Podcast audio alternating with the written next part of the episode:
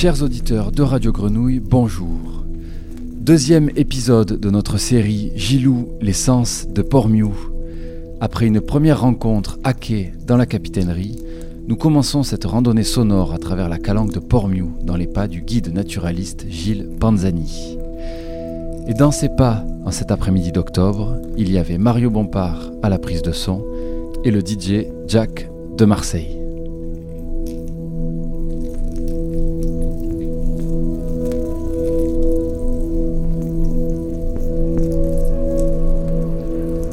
Parti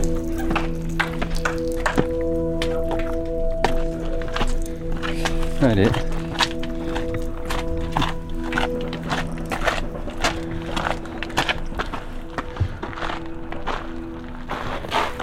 On y va petit trou ou pas? J'ai plus de- J'ai plus de genoux. Ah ouais?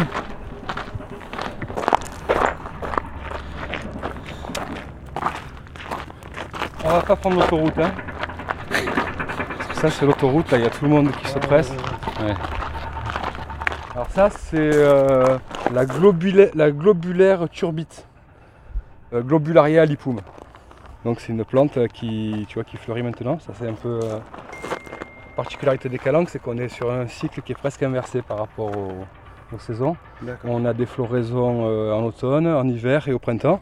Et par contre, euh, la période de repos pour les végétaux, c'est en été. Ah, les fleurs déjà là. Putain, je- Non, vas-y. Ne dis pas que c'est pas vrai, je vais après mes lunettes. Tu as déjà tes lunettes Et comme j'ai pas mes lunettes, je vois rien. Ben, on est pas loin. hein. Non, mais c'est pas grave. Ça, c'est une zygène, c'est un papillon. C'est un papillon de nuit qui vit le jour. Une Ouais. Un papillon de nuit qui vit le jour. Voilà, c'est une zygène qui est très colorée parce qu'en fait, elle est. euh, en général, ben, dans la nature, les animaux qui ont des couleurs vives, hein, rouge, jaune, orange, c'est pour euh, signaler en fait euh, qu'ils sont toxiques à leurs prédateurs. Et donc, elle a des composés toxiques euh, dans toutes les parties de son corps, c'est bien sur ses ailes que dans son abdomen. Et donc, elle signale aux oiseaux euh, ne me mangez C'est pas. excellent ça. Donc, c'est comme un panneau sans interdit. Donc, il y a des espèces qui se camouflent, des espèces qui font tout pour passer inaperçues, et d'autres au contraire qui se, qui se travestissent. Ça et qui- hein, Par rapport aux champignons, etc. Si on voit des champignons avec des grosses couleurs euh, bien, bien flashy, ça- non, c'est une, une question naïve. euh, Tu le retrouves aussi euh, chez, chez des champignons, euh, comme la manute euh, tumouche, te par exemple, rouge et blanche, euh, danger quoi. Donc c'est ça, donc voilà, j'ai bien compris que tout ce qui est un peu, tout ce qui est un peu flashy en général, c'est attention danger. Alors c'est une généralité parce qu'il y a beaucoup d'espèces qui se déguisent. Il y a beaucoup d'espèces qui ont des faux amis, c'est-à-dire qui vont adopter les critères, euh, les caractéristiques morphologiques euh, d'espèces euh, parfois qui n'ont rien à voir pour être prises euh, pour euh, l'insecte qui est potentiellement dangereux. Des fausses guêpes par exemple, des mouches qui se travestissent en guêpes et qui vont avoir euh, euh, un abdomen euh, zébré noir, et, jaune qui sont en fait du tout toxiques, qui sont juste des mouches euh, déguisées en guêpes. Ok, bon, Bah, un pissacan, tu vois. ça se mange c'est un pissacan, ça se mange. Alors, c'est le premier champignon qui sort dans, dans les calanques et dans la région. C'est un champignon qui n'est pas excellent. Tu peux le manger en le faisant sécher. Donc, ça, ça fait sécher facilement. Tu le mets euh, dans des cagettes au soleil les jours de Mistral euh, sur du journal. Tu le coupes en, en rondelles et euh, ça remplace euh, le cèpe, c'est la famille des cèpes. Mhm. Bah, c'est vachement moins goûtu que les cèpes. Par contre, c'est un, un champignon qui rend beaucoup d'eau. Pissacan, ça veut dire le pisse de chien parce que quand tu le fais cuire, ça, Ça fait, prend ça, le ça pissacan. rend de, de l'eau jaune qui D'accord. ressemble à de l'urine de chien. Mais quand tu dis c'est les premiers, ça veut dire que c'est les seuls euh, spécimens avec un ou c'est les premiers de la C'est saison le premier de la saison celui-là. premier de la saison. Le pissacan, c'est bon, hein moi à l'époque on mangeait que ça. hein. Quand j'étais minot, on ramassait les champignons. Et ça, et ça, c'est les petits pissacans ça Ouais, c'est des petits pissacans. ouais. C'est toujours près des arbres Euh, C'est sous les pins, ouais. C'est humide C'est sous les pins. Sous les pins, d'accord. J'attends euh, l'automne, les premières pluies pour qu'il y ait les, les premiers champignons pour avoir un peu les, les- les saveurs, hein, ce goût d'humus, cette odeur d'humus et tout. C'est recherché quand même, c'est prisé, hein, ces, goûts particuliers. Et donc, euh, bah, dès le mois de, de septembre, fin septembre, s'il a beaucoup plu, début octobre, tu vas ramasser les pissacans. Quand j'ai fini mon stock de cèpes, euh, en général, je le, je le tombe euh, au début de l'été, j'ai plus de cèpes, il me reste des pissacans séchés. Quand je fais une daube ou quoi, je mets des, je mets des pissacans. Ah, c'est café, hein Si tu, si tu en manges beaucoup, à mon, avis, tu risques d'avoir une bonne cagagne, c'est tout. mais oui, voilà. Comme tu manges trop de prunes, etc. Non, c'est pas des champignons toxiques. C'est pas comme la mourie par exemple ou l'elvel, qui sont des champignons que tu dois absolument faire cuire. Donc ils sont toxiques s'ils sont pas cuits.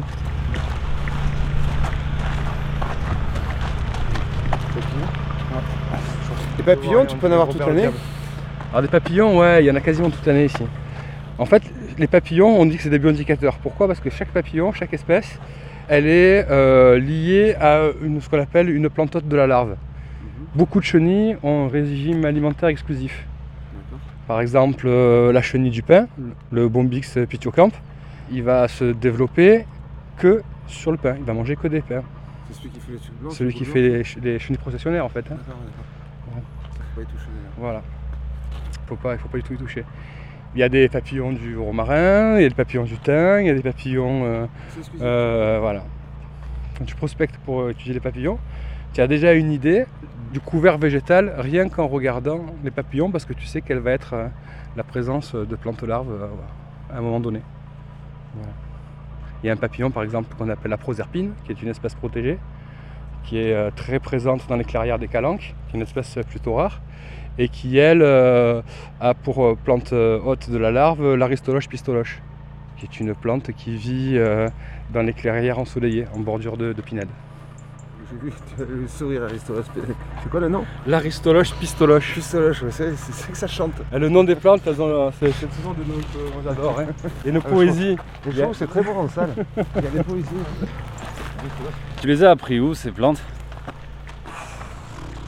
On va dire que j'ai un bagage vernaculaire, mais qui est un truc euh, inné. Parce que j'accompagnais mon oncle, euh, ma famille qui allait ramasser les champignons, on ramassait des plantes, des salades. Donc euh, voilà, j'ai cette expérience-là. Après, ça m'a intéressé à l'adolescence. J'ai essayé d'apprendre et je me baladais avec un livre, mais j'arrivais pas à. Donc dès que je voyais une plante, je faisais des herbiers. Donc euh, la meilleure manière de connaître les plantes, c'est de faire des herbiers. Et j'avais toujours ma fleur bonnier ou mon, j'avais un, un bouquin de termination. Mais après, c'est compliqué parce qu'il y, a des- il y a des milliers d'espèces. euh, voilà, un- et ça me parlait pas, j'arrivais pas à imprégner. Et après, j'ai fait des sorties avec des naturalistes qui m'ont plutôt que vraiment initié sur euh, les taxons, euh, la classification phylogénétique, qui m'ont vraiment euh, intéressé aux usages des plantes, aux interactions qu'elles pouvaient avoir avec les animaux, avec la géologie, avec un usage vernaculaire. Et au final, eh ben, ça, ça a percuté, ça, ça, comme on dit aujourd'hui, ça a matché. Et du coup, je retiens beaucoup plus facilement une histoire quand elle est porteuse de sens. Donc je retiens beaucoup mieux en fait un nom quand derrière j'associe toute une histoire, toute une interaction, toute une, une relation avec euh, le reste du vivant. Donc c'est beaucoup plus facile. Après, je travaillais pour une association et j'ai amené souvent des minots dans, dans la colline. Et les minots, ils ont un avantage euh, par rapport à nous, c'est qu'ils ont les yeux vachement plus près du sol, du sol. Donc ils voient des choses bien avant nous. Quoi. Et à chaque fois, euh, tu, es, confronté à la colle, tu vois. euh, Qu'est-ce que c'est ça, monsieur Oh, Putain, merde, je sais plus, attends, machin. enfin, hein, hein. Après, il faut jamais dire, il faut toujours dire que tu sais pas, machin. Et le soir, tu rentres à la maison, grosse remise en question, hein, et tu vas prendre tes flores, tes machins, tu regardes. Puis après, tu vas t'intéresser à l'histoire de la plante. Puis après, le lendemain, tu dis, oh, ça, cette plante-là, tu as vu la petite euh, chenille qui est là Ouais, et du coup, ben, ils retiennent vachement mieux. Alors après, il y a un parti pris. Il y a beaucoup de gens qui disent qu'en fait, les, les gamins, il ne faut pas les, les assommer avec la, la terminologie scientifique. Moi, je suis pas du tout d'accord. Moi, je pense qu'un chat, il faut l'appeler un chat. Et que les gamins, ils retiennent rien de mieux que les noms des dinosaures euh, en latin. Tu vois, non, mais c'est vrai, quelque part. Et à la limite, c'est des mots qui leur parlent. Moi, j'ai des gamins que j'avais en club nature qui étaient minots. Je les croise dans la rue maintenant, ils ont 25 ans. Ils me disent Ah, Gilles, j'ai vu une Zoropsis psinimana. Je dis Putain, ah ben ouais, mais tu vois. C'est voilà. faut leur expliquer, la photosynthèse, ça fonctionne comme ça. C'est pas, ah alors là, voilà, c'est la photosynthèse, c'est un nom. euh, les plantes, elles ont des, des organes, et ben, il faut nommer des organes. Euh, un animal, il a le- un corps qui est différencié en plusieurs parties. Il faut savoir les nommer. Voilà, il faut, il faut le dire.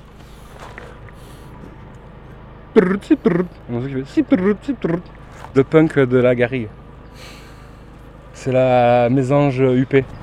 Tu vois, tu l'entends là Ah oui, Elle est trop belle. Parce que mon c'est la, crête rouge. Non, non, elle a une toute petite crête. euh, c'est une petite mésange trop belle qui vit dans les pins, dans les pinèdes. Et qui mange euh, notamment les petits vers et les chenilles dans les, dans, dans les pins. c'est quoi, Gilles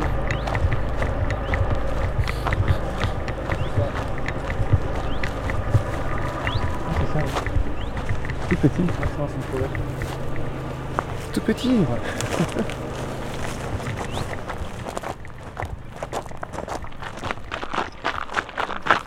Alors, la présence de fleurs quasiment toute l'année dans le massif, c'est hyper intéressant parce que du coup, on va avoir des insectes qui vont être actifs toute l'année.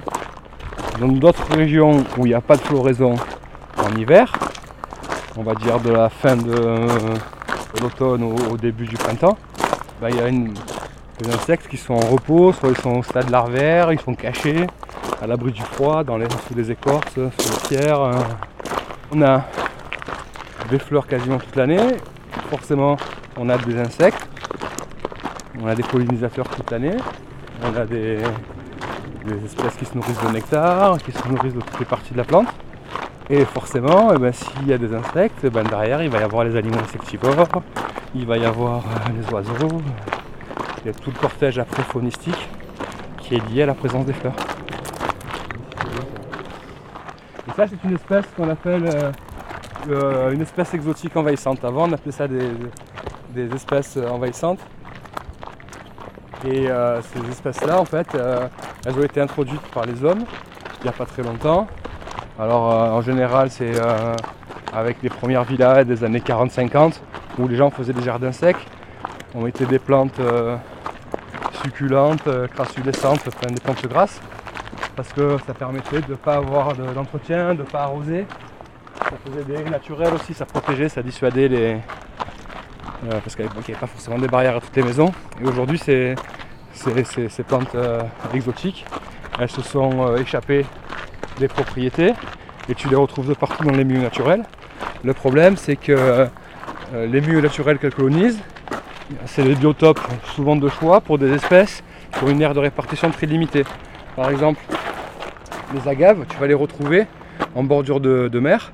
Et au bord de mer, il y a ce qu'on appelle les groupements halophytes, c'est-à-dire des plantes qui ont besoin des embruns pour pousser, qui ont besoin du sel, et qui, elles, ne poussent pas après 20 mètres, 30 mètres euh, d'altitude. Elles ont besoin de vivre sous l'influence directe de la mer. Forcément, toutes les plantes du bord de mer, comme le crypte maritime par exemple, la petite saladelle, bah, c'est des plantes qui sont protégées, et ben, elles vont disparaître petit à petit. Donc c'est un enjeu, et des espèces exotiques envahissantes et des espèces exotiques en général, c'est la troisième cause euh, d'altération de la biodiversité à l'échelle de la planète.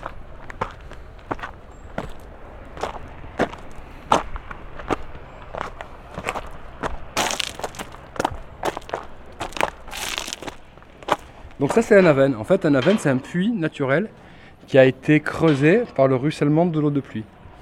Donc c'est l'eau qui est légèrement acide. En traversant l'atmosphère, elle se charge d'acidité. Après, en traversant euh, le sol, euh, les strates humifères, elle se charge encore un peu plus d'acide, l'acide humique, et ça va dissoudre le calcaire. Et au fil des siècles, ben, ça va creuser, ça va percoler, et ça va dissoudre le calcaire, et ça va faire des galeries de plus en plus grandes. Deux choses. Là, il y a un aven. Uh-huh. Donc ça, c'est le ruissellement de l'eau de pluie qui a creusé ce trou. D'accord. Et dessous, tu as une résurgence. Uh-huh. C'est le débouché en mer d'un réseau hydrique. Donc en fait, comme on est en massif calcaire, il n'y a pas d'eau en surface. L'eau, elle va s'infiltrer. Tu as vu, il y a des failles, des trous de partout. L'eau, elle peut pas rester. C'est compliqué. Une rivière, elle va s'infiltrer. Et donc, c'est pas parce que tu vois pas l'eau dans les calanques qu'elle n'est pas présente. Il y a un réservoir hydrologique qui est phénoménal dans les calanques. Là, on a un fleuve côtier qui est très très très important, qui a sa résurgence juste en dessous, et qui a un débit euh, colossal, et qui est un enjeu majeur. Il y a eu des projections qui ont été, qui ont été faites dans les années 50, où ils envisageaient que la ville de Marseille atteigne dans les années 82 millions d'habitants. Donc il y avait un enjeu qui était lié à l'eau et à la consommation humaine de l'eau.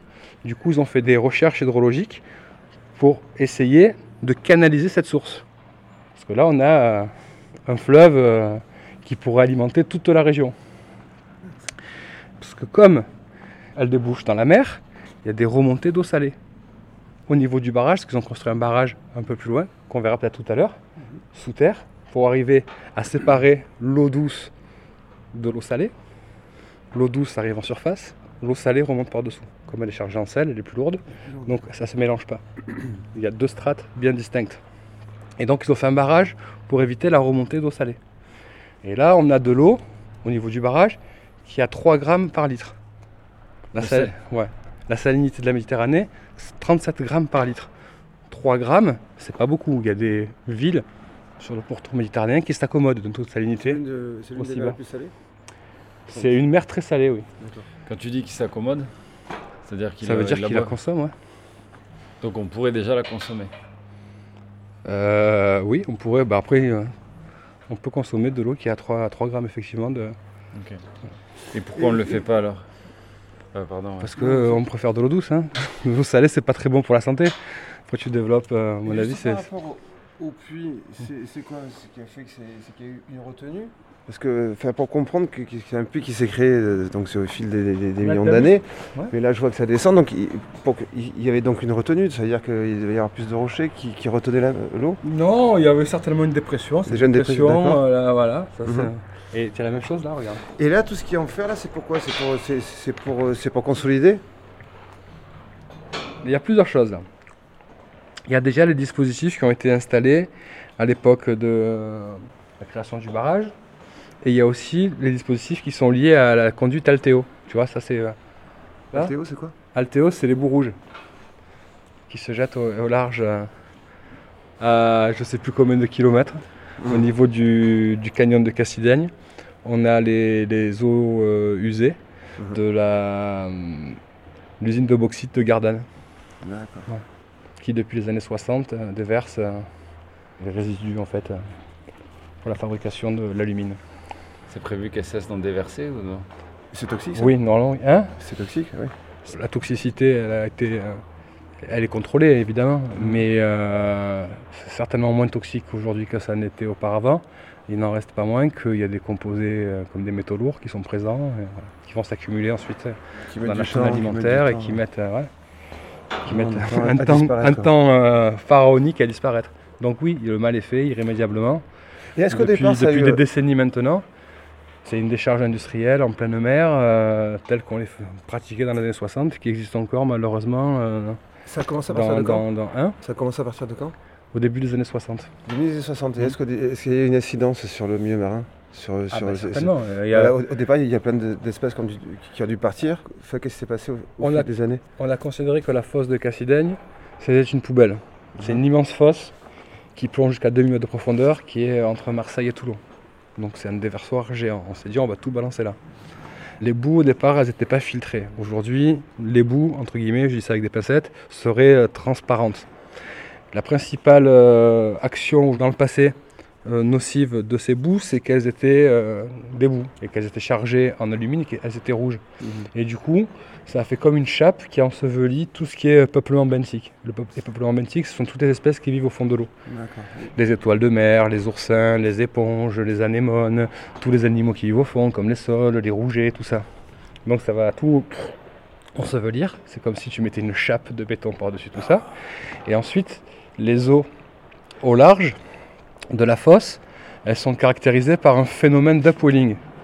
En hydrologie, l'upwelling, c'est quand il y a des vents qui viennent de terre, qui vont chasser les eaux de surface, qui vont les amener vers le large Mhm. et qui vont faire remonter les eaux du fond. Ces zones d'upwelling à l'échelle de la planète, c'est des, hum, ce qu'on appelle des hotspots. C'est des zones à forte concentration de biodiversité. Pourquoi? Parce que des grands fonds remontent des composés minéraux, de la matière organique, qui vont servir de nourriture au phytoplancton, qui va servir de nourriture aux zooplanctons, qui va servir de nourriture aux anchois, qui va servir de nourriture aux sardines, qui vont servir de nourriture euh, aux tonines, qui vont servir de nourriture au thon rouge. Et compl- voilà. Donc c'est euh, les réseaux trophiques, hein, c'est un phénomène complexe. Et donc là, à la base, tu vas avoir du coup des bouts qui vont remonter à la surface et qui seront plus euh, utilisés et assimilables par tous les organismes. Et comme par hasard, ben, avant Cassis, qui était un port sardinier très important, Parce que nous- ben, aujourd'hui il n'y a, y plus de sardines. Il y a que- ouais. Il y a aussi une histoire de pénétration des ondes lumineuses. Une eau qui est opaque, tu n'as pas de pénétration de rayons lumineux, du coup tu n'as pas de photosynthèse et ça compromet aussi euh, les chances de survie de tout ce qui est planctonique ou, ou végétaux. Les gens oublient souvent, parce que les calanques c'est une terre de contraste, on oublie que les calanques, côté cassidin et côté marseillais, c'était l'enfer. Dès la révolution industrielle en fait. hein. Les calanques c'était des endroits où on n'allait pas. Il y avait des pêcheurs qui venaient pêcher en mer, Mais toutes les industries polluantes, toutes les industries entre guillemets qui étaient impactantes, elles étaient localisées dans les calanques. C'est le cas à Marseille, avec l'Escalette, Samena, Calelongue, la Madrague de Montredon, où on avait toutes les industries les plus polluantes, avec les fameuses cheminées couchées par exemple. Côté Cassis, avec euh, la carrière euh, Solvay. Aujourd'hui, c'est des espaces où on vient balader, on vient faire le footing, on vient, on vient visiter, on vient se baigner, on va faire du kayak. Il y a 100 ans, c'était, euh, on n'allait pas dans les calanques. L'air était vicié. il y avait euh, du plomb, il y avait. euh, Hop, regarde, là, tu as, tu as encore un avenne. là. Ah ouais, donc c'est Parce que celui-là, il est grillagé, Ouais, mais il y a plein d'avennes, mais hors des chemins, vraiment que tu te balades sur les plateaux, comme ça, où tu peux tomber de plusieurs dizaines de mètres. Voilà. D'ailleurs, il y a déjà eu des accidents, hein, c'est assez rare, mais c'est c'est déjà arrivé. Et là, tu vois, ça descend jusqu'à la mer. hein. Mais tu vois bien que c'est c'est un puits naturel. euh. Il y en a plein partout, en fait. hein. Il y en a quelques-uns qui sont répertoriés dans des cartes, qui sont les plus importants, les plus profonds. Mais il y en a plein de euh, entre 3 et 10 mètres qui sont pas du tout répertoriés. Au détour d'un buisson, quand, moi je dis souvent quand je vais faire des champignons au-dessus, euh, je dirais pas où. Il y a tous les champignons dans les calanques. Il y a une beauté. là. C'est magnifique, on voit le. enfin, je pense que tout le calcaire, ça- c'est à force de, de marcher dessus qui, qui est lisse, là, qui est brillant. Ouais. Et là, il y a un mélange entre le, entre le bois mort, entre le. c'est- Oh, elle est magnifique cette image. On dirait un tableau. Là, t'as un peintre, tu te mets ici, tu te régales.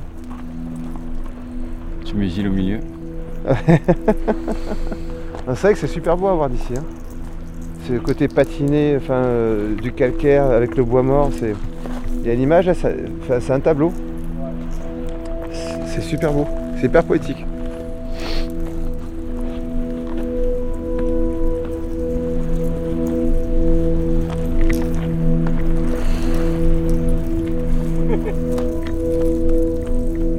C'est la fin de cet épisode.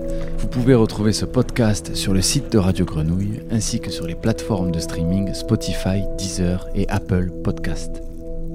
Merci d'avoir suivi cette émission et très belle suite sur le triple 8.